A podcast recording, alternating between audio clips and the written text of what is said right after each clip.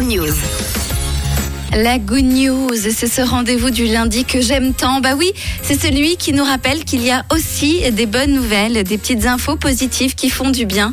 On va parler d'espoir aujourd'hui euh, avec la création d'une crème solaire qui, serait non dangereuse pour l'environnement. Malheureusement, on est obligé d'utiliser de la crème euh, solaire pour se protéger dès que le soleil pointe le bout de son nez.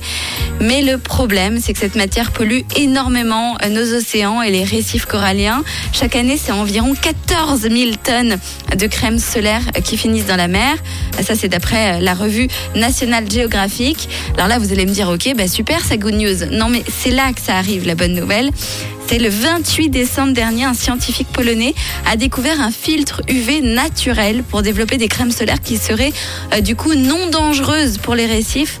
Une lueur d'espoir notamment hein, pour les habitants des pays tropicaux comme la Thaïlande qui a récemment instauré l'interdiction des protections solaires chimiques afin de protéger les coraux.